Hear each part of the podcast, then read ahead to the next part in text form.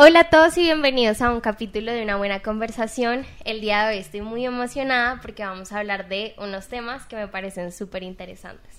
Vamos a hablar de qué es el éxito y cómo emprender siendo joven. Hola a todos y bienvenidos. Este es un espacio donde conversamos con amigos y expertos sobre temas que nunca nos han enseñado y siempre hemos querido escuchar, como por ejemplo amor propio, relaciones, emociones, qué es el verdadero éxito, cómo empezar un nuevo proyecto, cómo superar los miedos, cómo confiar en tus sueños, entre muchos otros. Cada episodio tendremos un nuevo invitado que llenará de risas y conocimiento estos minutos que te regales cada martes. Esto es una buena conversación.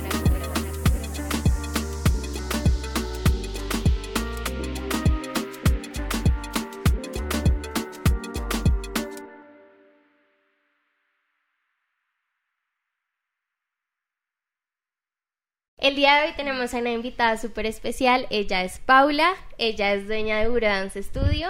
Buredance Studio es una empresa que ha tenido un crecimiento súper rápido. Bureo cuenta con alrededor de 70, 80 empleados, entonces pues eso deja de decir mucho del éxito que ha tenido esta empresa. Se podría decir que Buredance Studio es una de las mejores academias de baile en el país el día de hoy. También es importante recalcar que Bureo es una empresa creativa. Es una empresa que tiene mucho éxito, pero es una empresa basada en el arte. Entonces tú cuando entras a Bureo tienes esta sensación de que hay muchos artistas, hay mucha gente en creación, hay comunidad. Entonces es muy importante ver ese enfoque empresarial, pero también el enfoque creativo. El día de hoy Paula nos va a hablar sobre su historia profesional, sobre su vida. Yo sé que este podcast lo escuchan personas que viven en pueblos, también personas que nunca han tenido la oportunidad de tener una conversación con alguien que sea dueño de una empresa. Entonces en esta conversación vamos a aprender todos muchísimo. Bueno, quería decirte que muchísimas gracias por tu tiempo, muchas gracias por ser parte de este proyecto que está empezando. Y eh, te quería preguntar que si te puedes presentar tu vida profesional, pero también quién es Paula. Bueno, hola Lizeth, muchísimas gracias por invitarme. Cabe recalcar que esta empresa la empezamos mi hermana y yo. Las dos somos las dueñas. Este, en este momento, pues soy yo la que las estoy acompañando. Esta empresa, pues ha sido como una bendición para nosotros. Pero bueno, pues digamos que ya les contaré más adelante. Mi nombre es Paula, amor. todo el mundo me molesta por el tema, pero digamos que eso ha sido como una ventaja tener el apellido. Es un apellido muy bonito. Cuando yo vi tu Instagram por primera vez, yo dije, este es el apellido. Y... sí, nadie me cree. Me toca mostrar la cédula por lo general. Eh, tengo 31 años y empezamos este sueño hace dos años y medio. Yo pues estudié diseño industrial en, en la Javeriana y salí hace más o menos unos seis años. Desde que salí, yo más o menos como a los dos meses de buscar trabajo encontré el trabajo que, con el que todavía estoy, aparte de Bureo. Trabajo en una empresa de diseño e iluminación arquitectónica, la cual pues digamos que me enseñó muchísimo acerca del emprendimiento, si te puedo ser sincera, porque es una empresa que también es familiar y que también empezaron con las uñas, como podría decirse que empezó Bureo. Y es una empresa que a pesar de ser familiar y eso todo lo han hecho como con mucho profesionalismo. Eso me gustó mucho y de ahí como que tomé la idea de, o sea, todo lo que tengamos que hacer y todo lo que hagamos tiene que ser con el mismo profesionalismo. Me encanta eh, dibujar, me gusta muchísimo el diseño y la iluminación. Puedo decir que soy apasionada por eso. Y esta empresa pues al final eh, me ha enseñado demasiado acerca de, de este tema. Empezar a liderar proyectos no es fácil y creo que de todas maneras en esta empresa aprendí eso a liderar proyectos. Entonces, digamos que puede decirse que la base por la que estoy fundamentada es eso y de ahí en adelante todo lo que hemos venido aprendiendo con Bureo, ¿no? Porque ha sido todo un aprendizaje tremendo. Quería que empezáramos a hablar un poco sobre mm, de dónde nace la idea de Bureo, pero también cómo pasas de tener una idea de negocio a tener un negocio como tal, sí, como todo este proceso de, porque vi en una entrevista que te hicieron que ustedes mismas pintaron, ustedes mismas se encargaron de gran parte del proceso porque uno entra a Bureo y todo se ve súper profesional. De hecho, todo lo hicimos nosotros. o sea, como que todo lo que, lo que hicimos en Bureo fue completamente artesanal, pero de una forma muy profesional. Entonces, esas son las ventajas de uno estudiar diseño. O sea, como que tienes el espectro completo, desde, la, desde lo que tú quieres transmitir hasta lo que quieres que la gente vea y cómo, digamos, por ejemplo, puede que no sea perfecto, pero cómo lo puedes hacer ver perfecto. Porque digamos que una cosa es que como que tú lo hagas y inviertas un montón de plata y digas esto y uno lo ve y uno dice, uy, no, pues no está tan bonito. tú tienes como esa visión de diseñadora. De diseñadora, de más allá, o sea, porque al final uno lo que quiere es o sea, lo que tú quieres es expresar cierta cosa y, y, y quieres que las personas sientan algo cuando llegan a un sitio, ¿no? Entonces digamos que nosotros sí, efectivamente pintamos, efectivamente nosotras mismas con mis papás, eh, claramente, porque pues bueno, mi papá es arquitecto y mi mamá es em, artista, entonces, y pues mi hermana es la, fue la cabeza de todo, que ella era la bailarina y ella era lo que tenía la que tenía claro que era lo que quería hacer, y nosotros le ayudamos a desarrollar eso que ella quería hacer. Porque digamos que al final buscar eso yo creo que es lo más difícil. Pero no sé, es como muy satisfactorio ver que al final las personas eh, se sorprenden al llegar y todavía pasa. Y entonces es como llevas dos años y medio y todavía la gente es como, ay, tan divino, ¿sí? Y, y es, eso es lo más bonito. O sea, creo que cuando uno pasa de, de, que, de que tú dices, bueno, listo, quiero, eh, no sé, eh, hacer una escuela de baile. Tú te imaginas un galpón con, una, con música espejos y sale. Y, y realmente lo que nosotros queríamos mostrar era que era mucho más allá. O sea, era toda la experiencia que tú ibas a vivir en el sitio. ¿no? Bureos reciente, me dices que tiene dos años y medio, yo me acuerdo, yo estaba muy pendiente del mundo de la danza cuando ustedes inauguraron la academia, yo me acuerdo que, de hecho, esa es una de las preguntas que te quería hacer y era qué tan importante crees que es la identidad visual de un lugar, de una empresa, al emprender.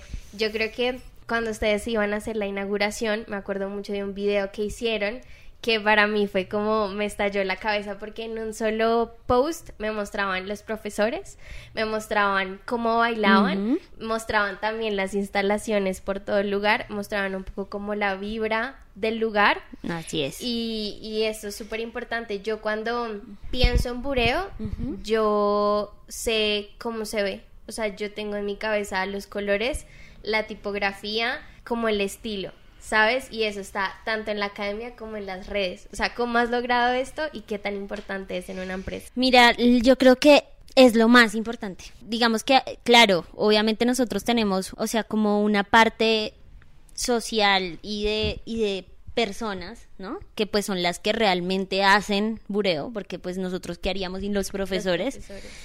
Pero eh, el hecho de tú de que tú te acuerdes del olor, de, o sea, hasta uno podría decir a qué me sabe bureo, ¿sí? O sea, como que uno podría decir eso. Y, y eso es súper importante desde el momento en que se, en que se engendra el, eh, como la, la idea. O sea, y, nosotros desde el comienzo, cuando María José me dijo, yo quiero hacer una escuela, dije, listo, vamos a hacerla, metámosle la ficha. Pero en ese momento yo sí dije como, no, tenemos que encontrar un nombre que sea súper pegajoso. Sí. O sea, como algo que tú lo digas y la gente lo recuerde. Y que la gente no se confunda. Y Exacto. lo mismo pasa con el logo. O sea, si me dicen dibuja el logo de Bureo, de una. De una. Pero hay otros logos que yo digo, no, o sea. Ni idea. sí, entonces creo que esas son las ventajas de ser diseñadora. Realmente tuve unos muy buenos profesores de imagen corporativa. Eso lo puedo decir. Y, eh, y ellos siempre nos decían, si el logo se ve bien en blanco y negro, se ve bien a color y se ve bien en cualquier, en, eh, o sea, de cualquier forma. O sea, si tú lo logras plasmar en blanco y negro, ah, o sea, como en positivo y en negativo, tu logo va a ser un éxito. Y, esa, y eso era lo que yo buscaba. Entonces yo decía como, claro, ¿qué queremos mostrar? Sí, claro, que es, un, que es una escuela de danza. Pero adicional a eso queremos mostrar que es más allá. O sea, entonces por eso, por ejemplo, tiene la lamparita. Entonces la lamparita significa mucho más allá, o sea, que es de espectáculo, que es otro tema, o sea, digamos que no solamente es bailar, que obviamente es el core de la empresa, pero es mucho más allá. Entonces, y con todo, por eso te decía, como por ejemplo, nosotros el hecho de tener una cafetería, nosotros pensamos en en las personas. Nosotros pensamos en que si va a venir la mamá de la niña a esperar a la niña, pues no la vamos a tener en una banca sentada esperando así. ¿Dónde se va a Exactamente. Y yo creo que uno como estudiante, cuando uno llega, creo que fue las primeras academias donde yo llegué y había una, un salón de estudiantes donde yo podía de pronto tomarme una foto, guardar mi maleta en algún lado y una sala de profes también muy bonita, muy grande y aparte de eso una sala de comidas. Sí, y, y queríamos marcar la diferencia porque nosotros sabemos y, y, y tenemos clarísimo que el recurso de las personas es lo más importante. O sea, digamos que sí, claro, nosotros tenemos un espacio, sí, está bonito, chévere, pero es que tú llegues y te sientes bien. Y adicional a eso que los profesores llegan y se sienten en casa y se sienten de pronto como identificados y dicen como aquí puedo llegar y me puedo sentar a esperar cinco horas mi clase porque perfectamente lo puedo hacer eh, y, y, no es como una entrada por salida. Entonces, digamos que por eso para nosotros ha sido importante tener todos estos espacios. Tener el espacio de la cafetería, tener el espacio de, de la recepción donde tú llegas, puedes preguntar, eh, tener el espacio, digamos, de afuera donde también, no sé, las niñas van, graban y es todo el conjunto. Entonces, digamos que no es solamente los salones, que claro, los salones es lo más importante porque es donde tú tomas la clase, pero mira que el espacio se ha prestado para todo y más como con esta nueva tendencia de que hago los TikToks y que hago los, eh, los videos, los reels, los no sé qué. Entonces digamos que todo esto influye, porque de todas maneras es tener espacios eh, interactivos donde la gente realmente se vea identificada y pueda interactuar. Sí, y creo que son ideas que se pueden aplicar a cualquier tipo de emprendimiento, como primero lo que decíamos de la marca, y la identidad visual, hoy en día en redes sociales pues es esencial que un lugar profesional tenga un buen diseño y también como pensar más allá, pensar cuál va a ser tu servicio y creo que lo que decías ahorita es súper importante, que no sea entrada por salida. o sea, que tú entras, porque yo he entrado a academias que, mm, que tú entras y es como un salón, el espejo muy bonito y todo, pero digamos en Bureo me ha pasado que he tenido clases desde las 10 de la mañana hasta las 9 de la noche. Así es. Entonces me puedo quedar todo el día, sé que puedo ir a almorzar, estar adentro, afuera, ¿sabes? Como... Y que puedes entrar el almuerzo, que puedes, o sea, es una cosa muy familiar. Realmente importantísimo que resalto es que mi familia siempre ha estado involucrada. Entonces mis papás son de los que van y miran y están pendientes, que además de que pues somos una, una familia toda emprendedora, porque como puedes ver mi mamá tiene su negocio, mi papá también tiene su negocio de arquitectura. Eh, y tú con la experiencia. Y yo con las... Exactamente. Y adicional a eso, yo también tenía una, pues, o sea, tenía como un emprendimiento de, de cupcakes y de postres y eso. Y me iba súper bien, pero pues ya con, no me da el tiempo. O sea, realmente lo hago porque me lo encargan, pero, pero de resto no. Y, y era también muy bueno, o sea, y también me iba muy bien y también tenía su imagen y todo el tema.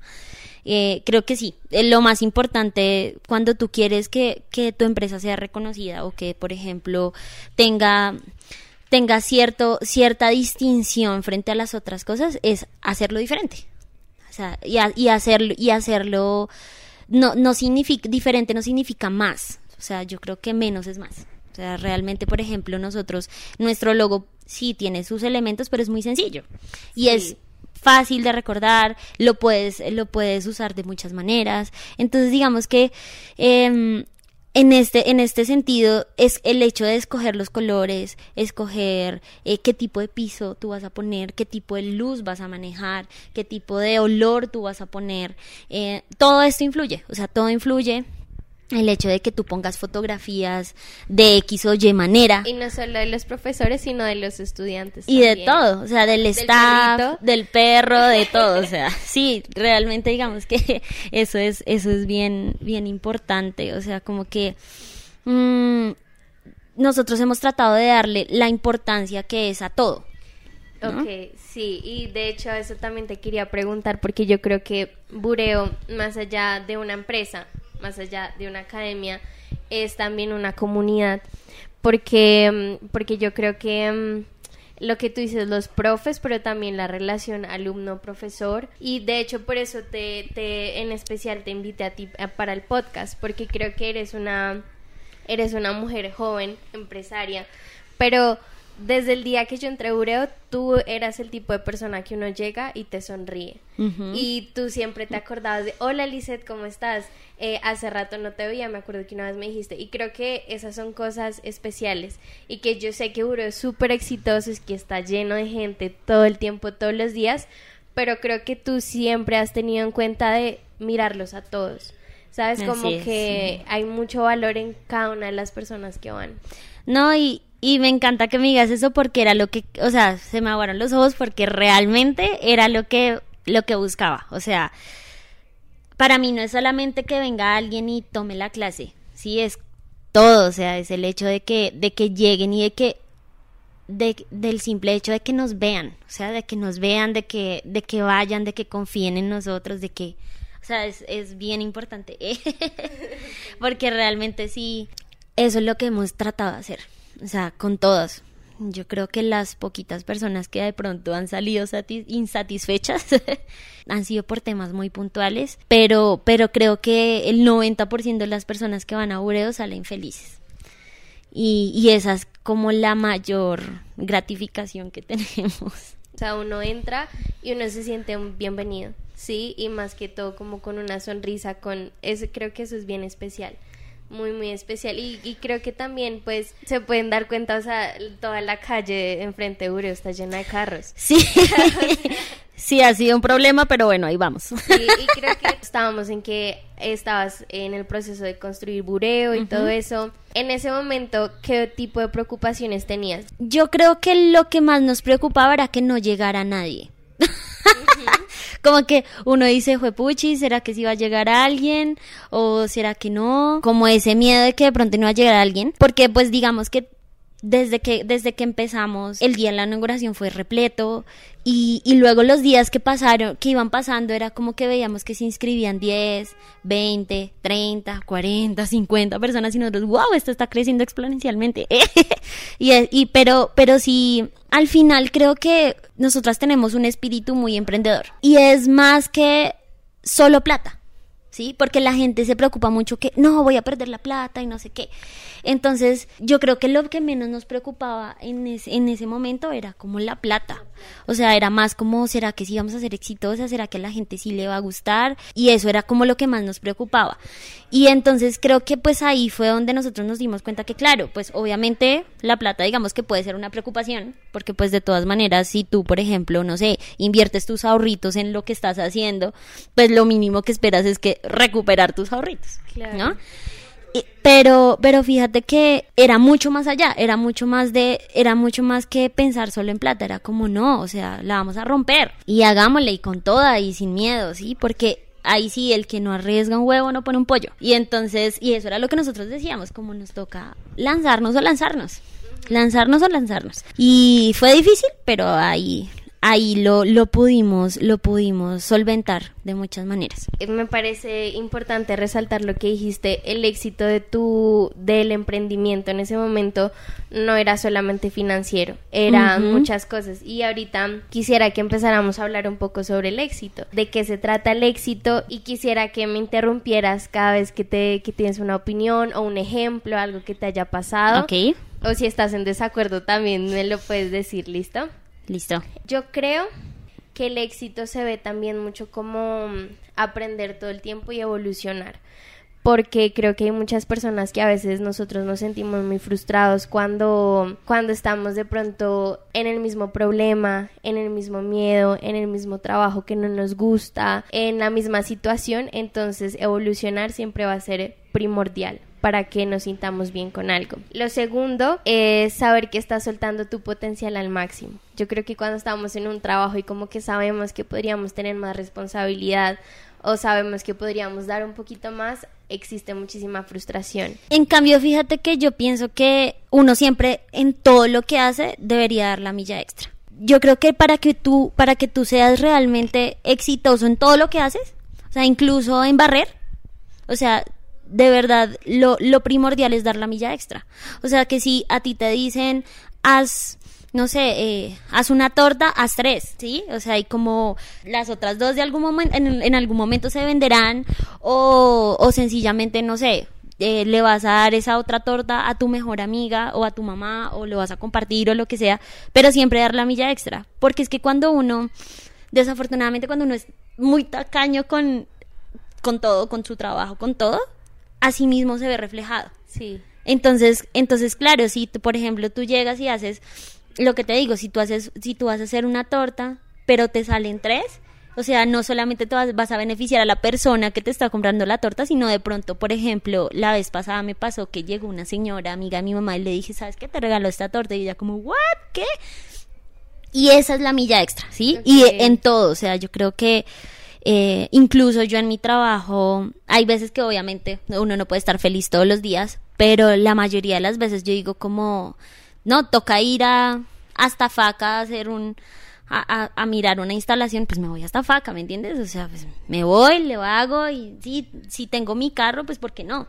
Sí, entonces digamos que no es como buscar todo el tiempo el, el quiebre a ver dónde, sino siempre dar un poquito más de uno. Sí, no, y me parece, me parece que es muy cierto lo que tú dices, porque a eso voy con, con explotar el, potencial al máximo, ¿sabes? Como no guardar esas cosas que tú sabes que puedes seguir dando y sí, y dar con todo, con todo, con todo lo que puedas. Lo siguiente sería balance entre la vida profesional y personal. Es muy importante para uno estar rodeado de personas que tengan, digamos, una relación de calidad, mantener, digamos, ese balance entre sí trabajar, pero también ponerle mucha atención como las relaciones, que sean enriquecedoras y también para las personas que pronto todavía no han emprendido creo que las personas con las que se rodean es muy importante porque esas personas a veces también te dan ganas y te motivan a, emprender y a salir adelante. Pasa mucho que por lo general las personas viven con muchos miedos.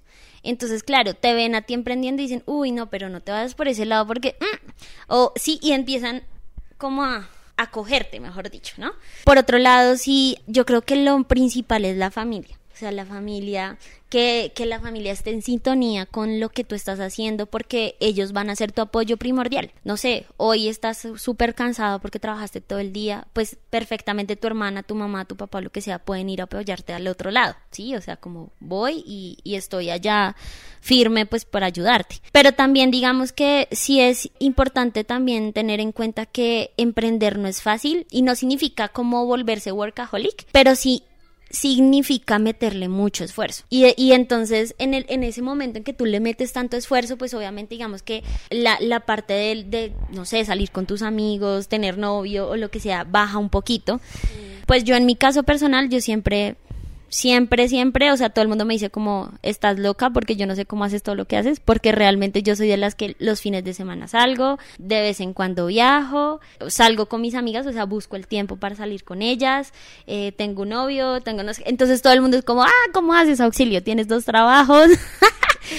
pero, pero es que eso es, eso es lo chévere, o sea, como pues es que tú para qué haces todo lo que haces y no vas a tener con quién compartirlo. o sea, para ti es súper importante tener un equilibrio entre, entre, claro, entre las personas, porque también hay muchas personas que tienen mm. mucho éxito empresarial y financiero, pero luego no tienen con quién compartirlo. No, pues es que uno llegar a la casa y estar solo, auxilio.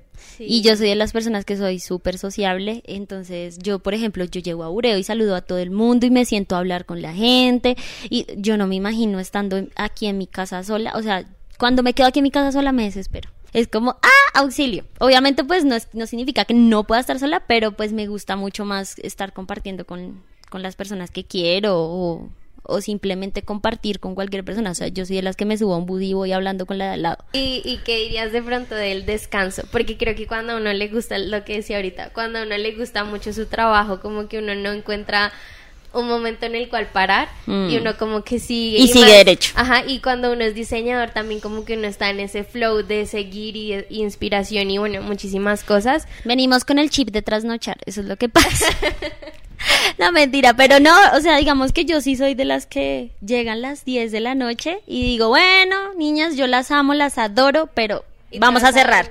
Y yo, chao, y empiezo a cerrar, y empiezo a cerrar, y empiezo a cerrar.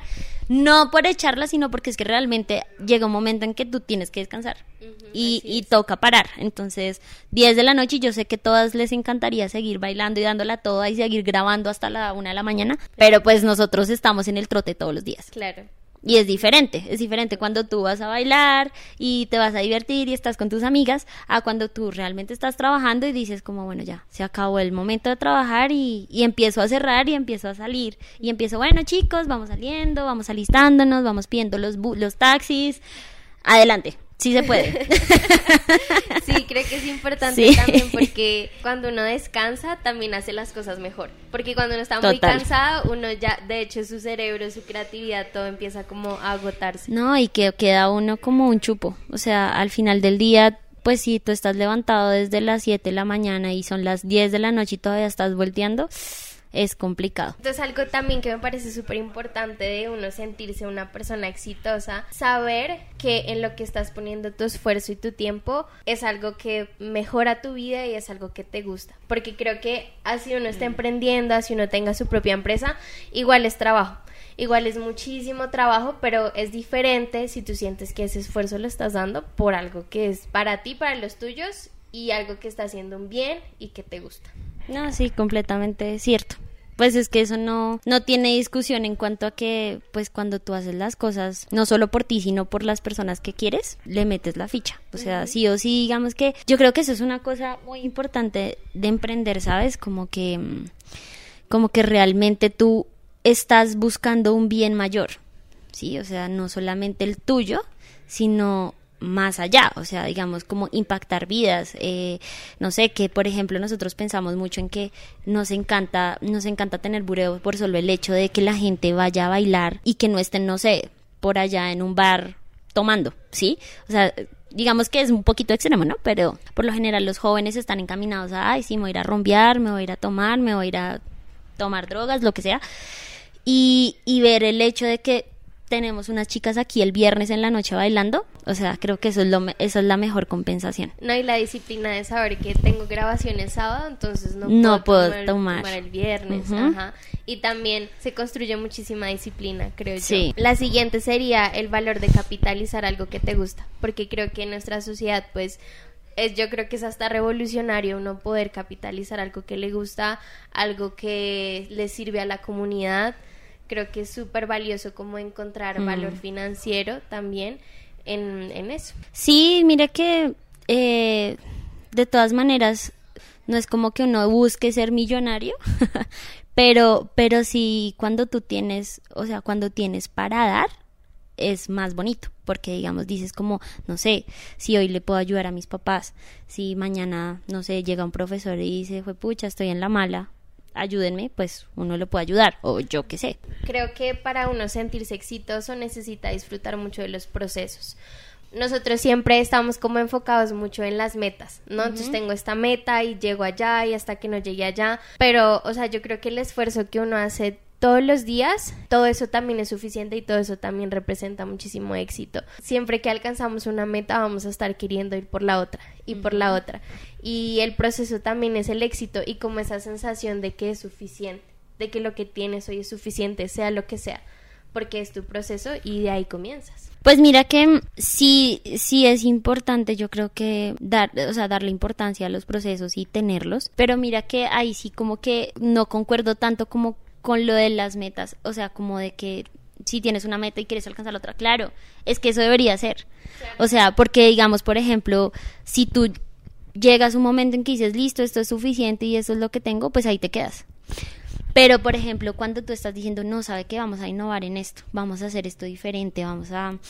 O sea, digamos que en eso admiro mucho a mi hermana, que ella tiene mucha visión. Entonces ella todo el tiempo está pensando como en algo más, en cómo mejorar, en cómo hacer la diferencia. ¿Sí? Y esas metas, esas pequeñas metas son las que las que ayudan, ¿sí? Porque realmente cuando cuando tú tienes un negocio sobre todo de creatividad, la creatividad tiene que estarse retro, o sea, tiene que estar alimentándose todo el tiempo. Entonces no es como que me quedo aquí y ya como esto me funcionó, esto es lo que hago. Todo lo contrario, o sea, como esto me funcionó, listo, pero ¿cómo hago para mejorar? ¿Y cómo hago para hacerlo más grande? ¿Y cómo hago para? Cuando uno empieza un proyecto, uno quiere tratar de que ese proyecto llegue a espacios muy grandes y hacer que eso que eso crezca mucho. Pero creo que para que eso suceda hay que valorar todo. Hay que valorar la primera meta que uno tuvo y hay que valorar el proceso porque creo que a veces las personas digamos no comienzan porque no tienen el suficiente dinero y no se va a ver tan lujoso como quieren que se vea, por ejemplo. A lo que hoy es como que ese, ese proceso de ir a conseguir eso que quieres también es súper importante y es valioso. Sí, total. Uno no puede llegar a la meta más grande que uno tiene si uno no primero tiene unos pasos, ¿no? De conseguir, de papeleo, de cosas. De sí, el, digamos que lo que te digo, los procesos son súper importantes, pero, pero es muy importante pensar en en las metas que quieres y soñar en grande, porque si pues pues si tú sueñas Exacto, como estar soñando pues ah sí, mi escuelita en mi barriecito, en mi cosita, sí, o sea, no, es como la escuela que va a ser en cinco años va a ser la mejor de Colombia, yo qué sé, sí, y empezar a soñar así, o sea, y empezar a ir hacia allá. De hecho, esa era una pregunta que te quería hacer. ¿eh? ¿Cómo han hecho ustedes para que Bureo esté en constante evolución todo el tiempo? Me acuerdo, las clases virtuales fueron como los primeros que las sacaron y se veía súper profesional. Eso fue un cuentazo, pero sí, digamos que lo que te digo, yo creo que lo que más valoro de mi hermana es eso. Ella tiene una visión gigante con respecto a lo que quiere y a lo que quiere ver en Bureo y, y estar empapado de todo esa visión que ella tiene es la que yo más valoro y la que creo que hace que Bureo se mueva. Obviamente nosotros estamos ahí para apoyarla y decirle, hágale, ¿cómo le hacemos realidad?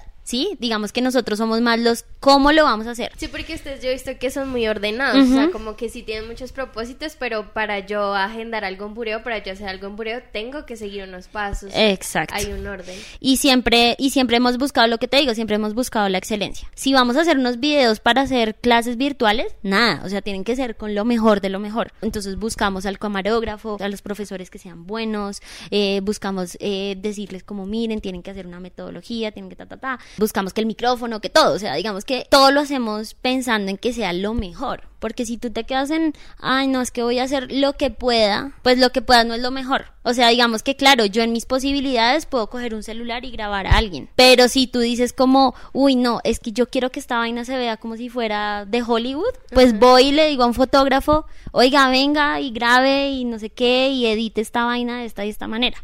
Como encontrar la manera de hacerlo mejor de lo que tienes en este momento. Sí, y no, y sobre todo como lo que te digo, o sea, hacerlo mejor. Pues no es Hollywood, pero, pero si tú dices como pues estas son las herramientas que tengo y lo puedo hacer mucho mejor, pues haz lo mejor que puedas. No, no como lo que pueda hacer, no, lo mejor. Es que yo creo que muchas personas le tienen miedo a, soñar en grande, mm. como que le tienen mucho miedo a fracasar, porque es que hay que hablar mucho de, del que dirán, el miedo al que dirán. Uno le mete un esfuerzo gigante a un proyecto y lo saca a la luz y eso también permite que la gente hable o critique tu proyecto y hay cosas que no son perfectas y van a haber críticas y va a haber de todo. Tal cual. Entonces como que uno también hiere un poco uno meterle todas las ganas y que hayan ese tipo de críticas, de comentarios, como que a veces eso también detiene un poco. Sí, y mira que en el caso, por ejemplo, de las personas que de pronto no son tan creativas, por decirlo de alguna forma, que no sé, son o más matemáticos o son más de otro estilo,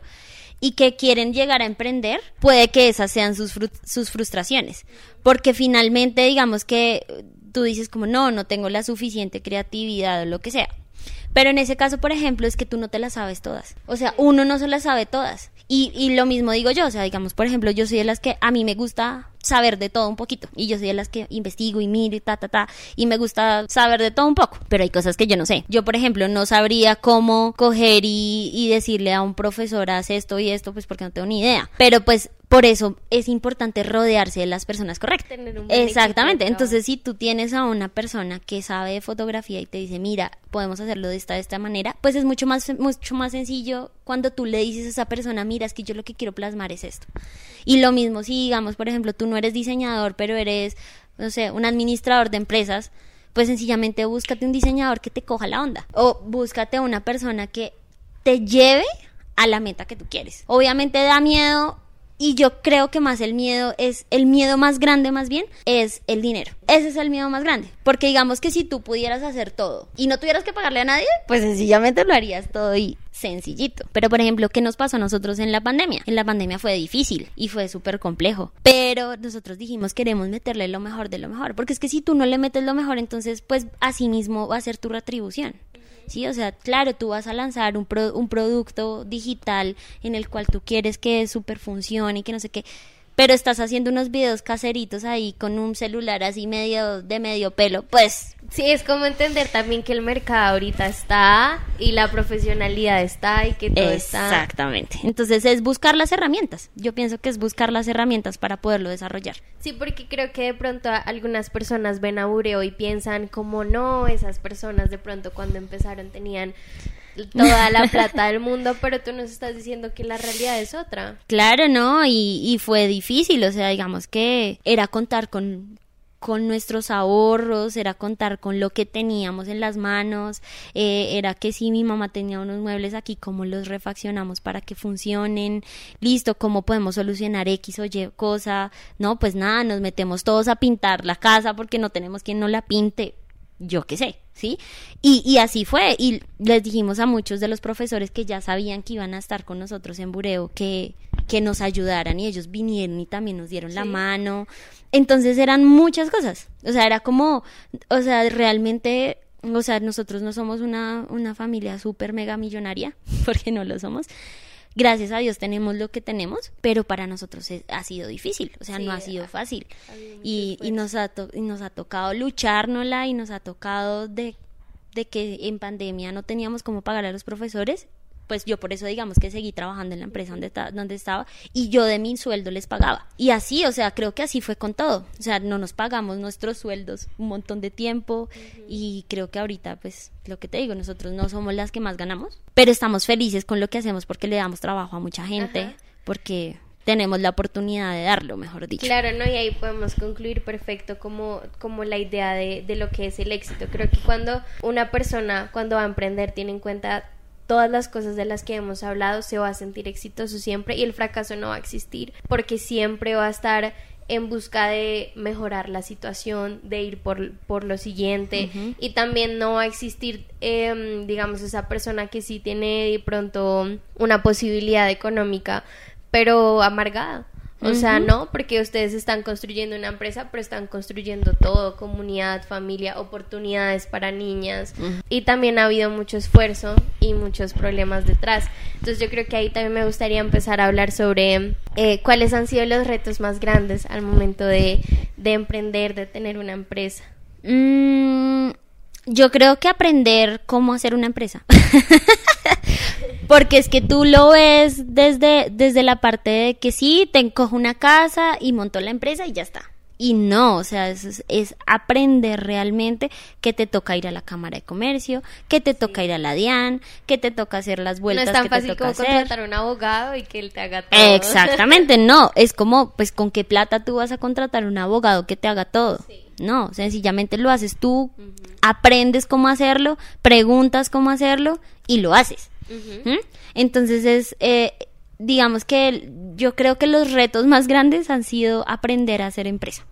Aprender a hacer empresa y, y, y la parte de números y contabilidad, creo que eso ha sido medio pesadilla. Porque pues si tú no eres una persona financiera o una persona que se dedica a la contabilidad o yo qué sé, pues es complicado entenderlo. Y sin embargo, pues hemos ido aprendiendo obvio, a veces a las patadas, a veces bien, a veces eh, le metemos más ganas que otras, pero, pero pues es la, es el aprendizaje, o sea, es ir haciendo y hacer las cosas bien.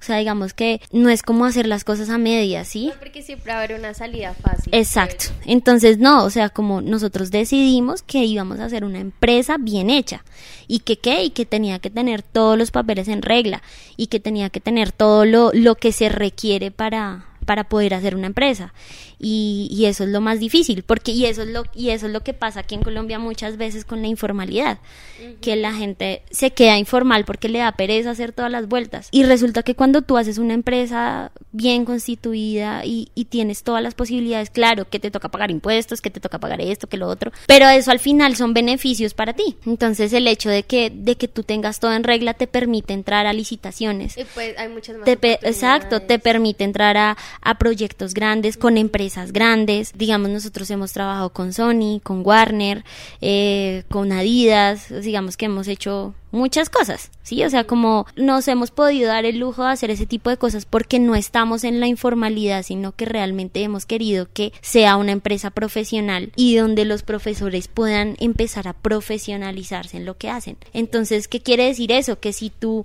tienes unos profesores, pues tienes que pedirle toda la documentación a un profesor que de pronto nunca le habían pedido nada porque siempre había dictado clases informales. Claro, como y empezar ese proceso es difícil. Entonces yo creo que eso es como la profesionalización ha sido lo más complicado. A veces las personas no crean empresa o no empiezan, digamos, por el primer, primer paso porque no lo tienen todo solucionado todavía o porque la idea todavía no es perfecta. O sea, ¿tú, ¿tú cuál crees que es un punto perfecto para uno empezar? Porque creo que más las personas que a veces tienden a ser, tendemos a ser más perfeccionistas, queremos que todo se vea como tiene que ser, que todo esté como tiene que estar para, para lanzar el proyecto. Pero también creo que a medida que uno va, bueno, que uno dice ya tengo lo, lo necesario y empieza a aventurarse, ahí uno se da cuenta qué son las cosas que van, que van necesitando. Pues digamos que hay cosas que son primordiales. O sea, en, mi, en nuestro caso, pues lo primordial era tener el espacio, tener los profesores. Eso era lo primordial. Y pues tener una cámara de comercio para poder empezar. ¿no? Una cámara de comercio y pues un root, ¿no? Que eso es como que van de la mano. Eso era lo primordial. ¿Sí? Que nosotras atendíamos, que nosotras hacíamos, que nos... Sí, pero lo primordial era eso. Sin embargo, digamos que claro, nosotros queríamos que todo fuera perfecto, Obviamente, pues digamos que no es así porque después tú te das cuenta de que necesitas un montón de permisos, de cosas, de, de que esto, que lo otro. Pero yo creo que ahí lo más importante es empezar. O sea, como darle el el ok, el salto, dar el salto y tirarte con los ojos cerrados porque pues no sabes qué va a pasar. Pero si tú estás convencida de que lo que estás pensando es un éxito, pues seguramente va a ser un éxito. Porque si tú vas a pensar, bueno, sí, pero me va a lanzar, pero qué tal que no salga, pero que ni, ni, ni. Sí, entonces pues obviamente pues así mismo va a ser, pero si tú dices como no, o sea, vamos a hacerlo y lo vamos a romper porque vamos a hacer, porque vamos a tener diferenciales. Sí. Y eso, y eso, y esa es creo que el punto más mm, como el punto más importante en, en, en un emprendimiento. ¿Cuál es tu diferencial? Porque pues si tú vas a montar una escuela que va a ser igual a otra, pues así mismo va a ser. O que te vas a copiar de todo lo que hace todo el mundo, pues obviamente no puedo decir que nosotros todo lo hacemos diferente y todo es diferente, porque pues seguramente habrán muchas escuelas o sitios que tengan muchas cosas parecidas.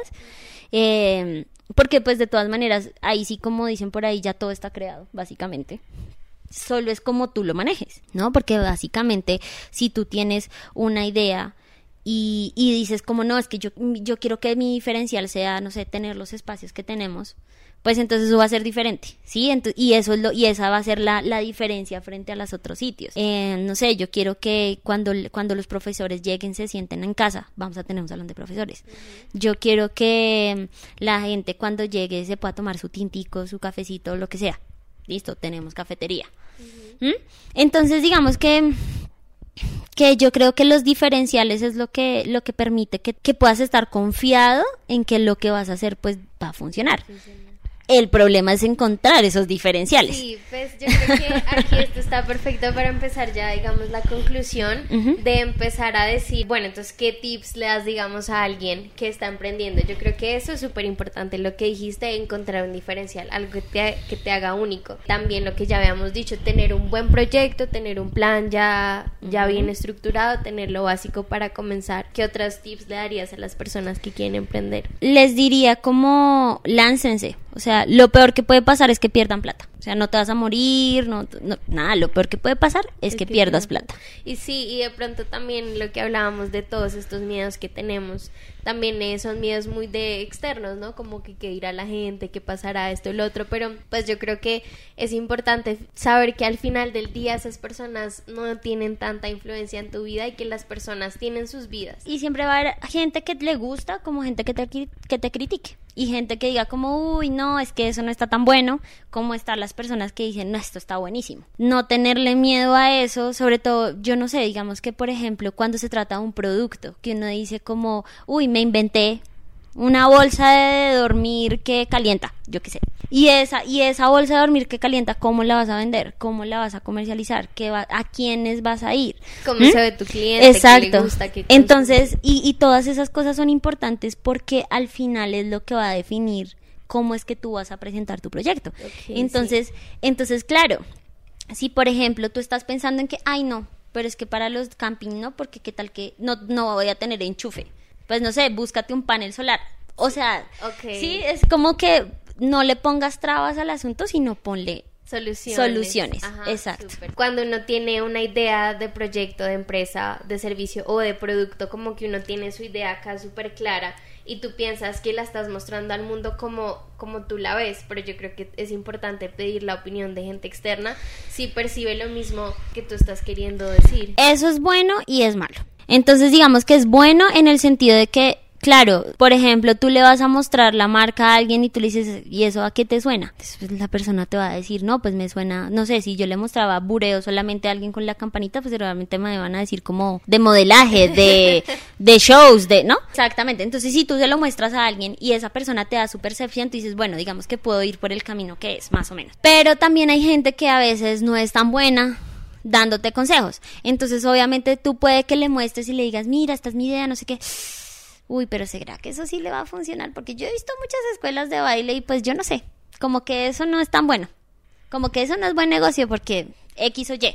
Entonces uno, y entonces ahí es donde empiezas a dudar de ti mismo, porque dices, ¿será que lo que estoy pensando si es bueno o, es- o no es bueno? Entonces es como tener la confianza, la confianza de que lo que tú estás haciendo es algo, nue- es algo bueno. Sí, de O sea, es mi proyecto. Y yo creo que todos sabemos, yo creo que eso se siente mucho. Tú sabes si la diste toda, tú sabes si esto como que va a triunfar o no. Yo creo que uno lo sabe. Yo creo que nos debemos eso, que nos debemos a nosotros mismos escuchar nuestro corazón, ir por lo que nos gusta, esforzarnos, porque el esfuerzo también trae muchísima satisfacción. No ir por los sueños o por esas ideas que uno tiene causa infelicidad.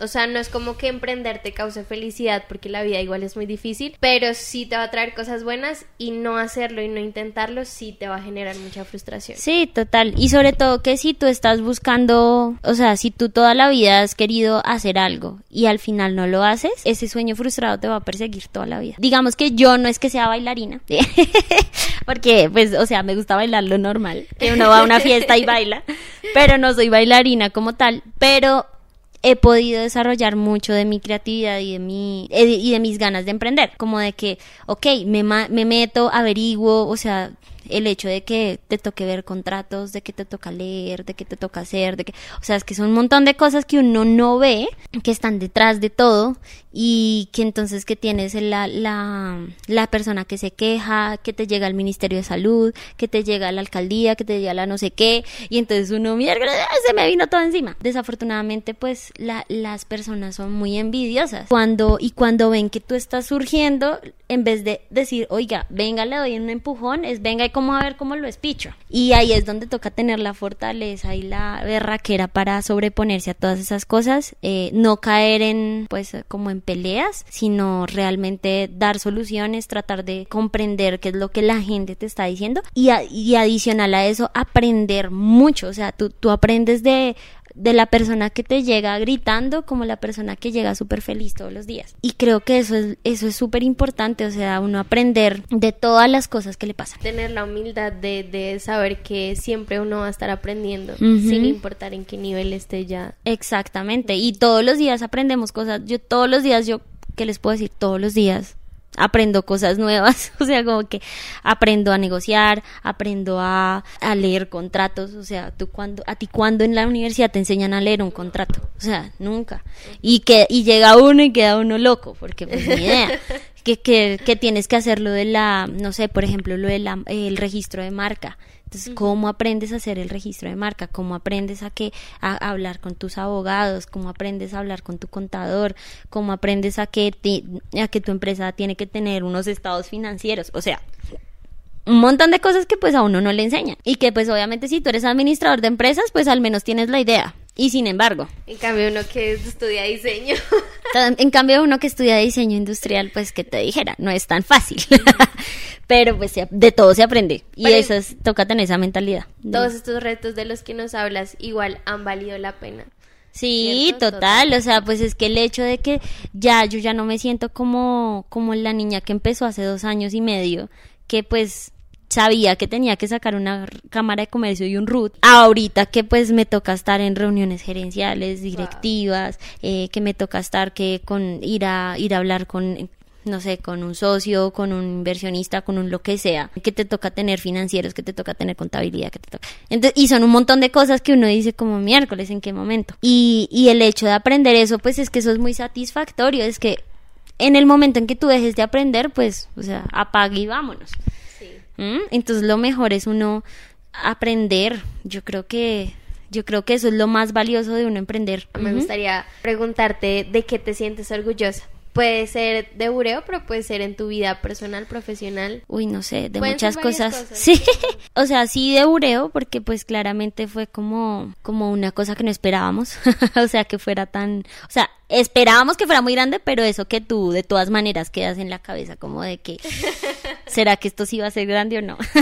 Yo creo que me siento orgullosa de de la persona en la que me he venido convirtiendo, o sea, sé que no soy perfecta y que tengo muchas cosas por aprender, pero de todas maneras sé que tengo mucho por dar y que le meto la, las ganas y la berraquera a todo lo que hago. Entonces, como entender que, bueno, no sé si, no, creo que no lo he, dicho, pero yo soy cristiana y, esa y esa relación con Dios ha sido muy importante en mi vida y ver que Dios me ha transformado para todo lo que he hecho, eso es lo que más me gusta.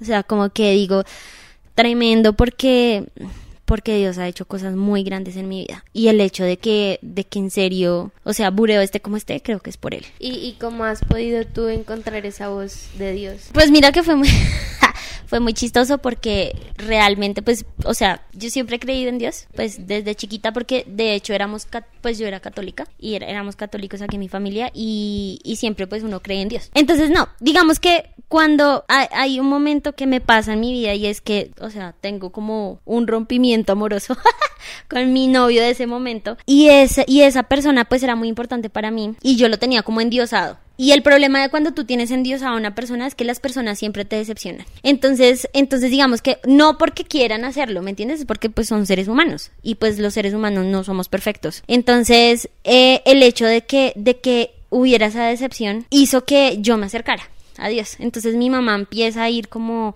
a la iglesia y no sé qué. Entonces yo digo como, bueno, yo también voy y caigo como a los pies de Dios realmente. Y después pasa un tiempo y como que se vuelve rutina y ya no voy tanto, como que no le doy tanta importancia y como que vuelvo a lo mismo de antes. Y eh, entro como con otra persona y esa otra persona también digamos que fue una persona muy importante en mi vida que me mostró muchas cosas, duré mucho tiempo también con él y cuando terminamos yo decido y digo como no más, o sea yo no quiero seguir endulzando a una persona, yo decido eh, ir a Dios. Entonces, entonces en ese momento yo llego, al, llego ese, ese domingo a la iglesia y fue como el mensaje perfecto para mí, o sea, como si me estuviera Dios hablando ahí en ese momento diciéndome como no señora, o sea, es que, o sea, usted no tiene por qué confiar en una persona, tienes que confiar en mí que soy el más, que soy el que es el Dios todopoderoso que está sobre todo, sobre todas las cosas. Entonces, claro, cuando pasa eso, yo digo, Dios, si salgo de aquí y alguien me invita a entrar a un grupo de conexión, me meto. Literalmente salí de la iglesia caminando, ti, ti, ti, y llego y voy pasando por un, por un sitio con mis papás y yo con los ojos hinchados, además porque había llorado lo que no está escrito, y una niña me dice, hola, ¿cómo estás? ¿Te quieres meter al grupo de conexión? No. claro, no, tremendo. Para mí eso fue la revelación y yo dije, sí, de una me voy a meter. Y ahí empiezo mi proceso. Entonces me meto y entonces empiezo a escuchar, empiezo a ir. Entonces era como todos los martes. A las, además me lo puse un día así super X, como martes a las 7 de la noche, como no tener excusa de no ir. Entonces, martes 7 de la noche y yo iba juiciosa, no sé qué, y empiezo a ir y empiezo a ir y empiezo a conocer un montón de gente súper chévere, empiezo a conocer que, que hay mucho más y que realmente Dios transforma las vidas. Entonces, Luego bien, luego de eso, eso es un año más o menos yo yendo juiciosa, normal. Y, a la, y pues eh, me vuelvo muy amiga de una, de una chica del grupo de conexión, que ahorita es como mi mejor amiga. Con ella decidimos ir al, como al encuentro, pues. Y en este... ¿Cómo, cómo así? El encuentro, el encuentro es como que tú vas a, primero pues vas a, a conectarte con Dios, ¿sí? Y, pero es todo un proceso como de perdón y es un proceso muy arduo, ¿sí? Y tú vas y son más o menos dos días, dos o tres días, no me acuerdo, que son de estar allá enclaustrado como en un hotel y, y vas a adorar, a, a hacer un montón de cosas. Y en ese momento te das cuenta de que, de que sí, de que sin Dios no eres nadie. Y de que, y de que definitivamente lo necesitas a Él para vivir, para respirar. Es difícil de entender para las personas que no lo, no lo han sentido o que no creen en eso. Pero el hecho, digamos, de empezar a perdonar a las personas que te han hecho daño, de entrar en un proceso totalmente diferente donde te das cuenta de un montón de cosas. Además de que te das cuenta de que la has embarrado, de que te, te han embarrado. Hay muchas cosas que tú de que tú no sabías. Por ejemplo, no sé, o sea, el hecho de que puede que cuando tú estabas en el vientre tu mamá estaba triste y tú en ese momento te das cuenta, porque Dios te habla y te lo dice. Y es como, ¿qué es esto tan tremendo? entonces, entonces digamos que después de ese proceso ya que voy, eh, hacemos eso y eso, empiezo, empiezo a decir como, no, me voy a meter de lleno. Entonces, claro, entonces tú empiezas a ir que a, eh, no sé, que a los cursos, que a los ta, ta, ta para, para poder luego, eh, creo que luego el siguiente paso es como servir, pero pues entró todo esto de la pandemia, entonces ha sido como una locura, o sea, todo ha sido virtual, entonces ha sido como medio raro, pero tú nunca dejas de, de confiar en Dios. Entonces creo que por eso, digamos, nosotros en Bureo todo lo tenemos, tenemos frases, se siente la presencia de Dios allá. Creo que la gente cuando llega es como, ay, qué lindo, y pero porque se siente tanta paz y es tan bonito. No es que se sienta paz, es Dios. Pero pues obviamente no todo el mundo lo acepta así, pero nosotros sabemos que es eso, que es la gracia de Dios. Pero es muy importante lo que dices de que tu recorrido espiritual ha sido algo muy completo. Sí, o sea, Mm. lo que mencionabas del perdón, por ejemplo. O sea, entender que el perdón sí es, tú perdonas al otro, pero más que todo te, te perdonas a ti y perdonas todo lo que ha pasado y entiendes que hay algo más que te está poniendo todas estas cosas a prueba. ¿Qué tan importante crees que, que sea que una persona tenga una vida espiritual rica? Te voy a poner un, un ejemplo muy puntual, no voy a decir quién, sino una persona que conocí que, eh, que realmente se veía ese vacío en sí, en, en su interior.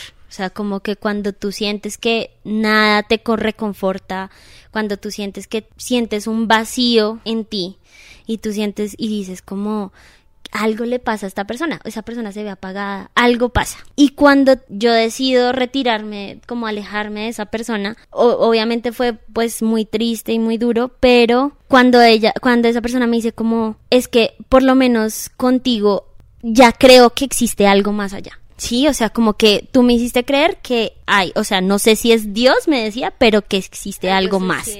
Exactamente. Y, y tú te das cuenta, tú te das cuenta cuando una persona está, eh, siente ese vacío en su interior, porque la ves triste o porque realmente nada lo llena. Puede que tenga mucha plata, puede que tenga los miles de amigos y al final tú lo ves y se siente solo. Cuando tú ves cuando una persona está vacía y cuando empiezas a ver la llenura del, del Espíritu Santo. Dios se ve diferente para diferentes culturas, diferentes religiones y todo, pero creo que es importante decir que, pues no sé tú cómo lo veas, pero de pronto Dios no está tanto afuera, sino que está más adentro. Yo lo veo en todo, o sea, incluso en mi perro. O sea, el hecho de que le dé una personalidad a un perrito, eso, es- o sea, eso se me hace, pf, o sea, como una, ¿tú cómo explicas eso? ¿Tú cómo explicas que todas las personas seamos totalmente diferentes y que sentamos diferente y que pensemos diferente y que además que, que tienes a, a ese ser mucho más allá que te entiende? Y entonces cuando tú entiendes eso, ahí dices como, wash, o sea, qué maravilloso ser hijo de Dios. O sea, sí, y ahí se va tremendo. también mucha culpa, se va también mucho de, ay, ¿por qué me pasa esto a mí? Se va y entender el valor de la vida y entender el valor de todos. Y mm, sí, somos muchas personas, mucho, mucho, hay mucho caos de todo, pero todos estamos aquí porque hay alguna razón y porque hay valor. Hay valor en la vida y en todos. Exacto. Y ahí, ahí realmente tú empiezas a ver todo desde otra perspectiva. Porque cuando tú ves a ti, no sé, Dios te da tu vida y te dice disfrútala y te dice haz lo que haz lo que amas haz lo que haz lo que quieres eso es lo que yo quiero para ti entonces eso toma otra otra perspectiva para ti porque si tú todo el tiempo estás pensando cosas malas como ay a mí me va a pasar esto a mí me va a pasar esto y no sé qué y mi y mi vida no vale nada. Pero quién te ha dicho a ti que tu vida no vale nada cuando tu vida vale todo para el que es más importante. Bueno yo creo que con esto ya podemos cerrar me parece que cubrimos muchísimos temas, la conversación estuvo súper chévere. Muchísimas gracias. Con muchísimo gusto. Por tu tiempo, por todo. Invitarlos a nuestras redes sociales, invitarlos a que vean también a Ureo, que sigan a una buena conversación. Se vienen muchas conversaciones más como estas. Entonces nos vemos en el próximo capítulo. Muchísimas gracias. Listo, chao. Chao.